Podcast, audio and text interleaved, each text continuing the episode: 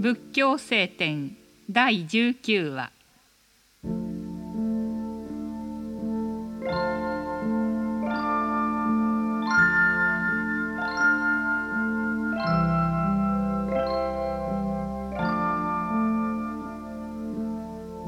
六原光とは伏せ自戒ニンニク精進禅情知恵の6つのことでこの6つを収めると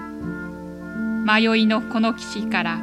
悟りのかの岸へと渡ることができるので六度とも言う。伏せは惜しみ心を退け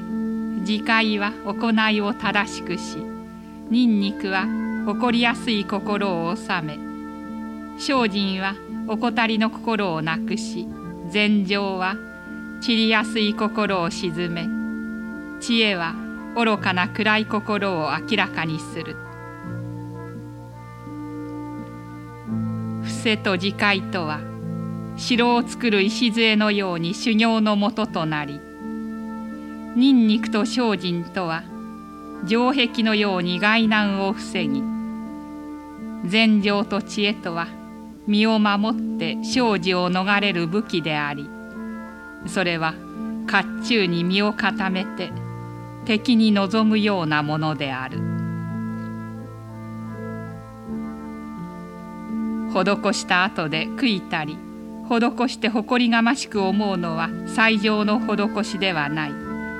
施して喜び施した自分と施しを受けた人と施したものとこの三つを共に忘れるのが最上の施しである。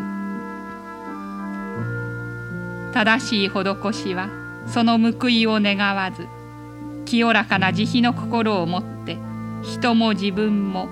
共に悟りに入るように願うものでなければならない。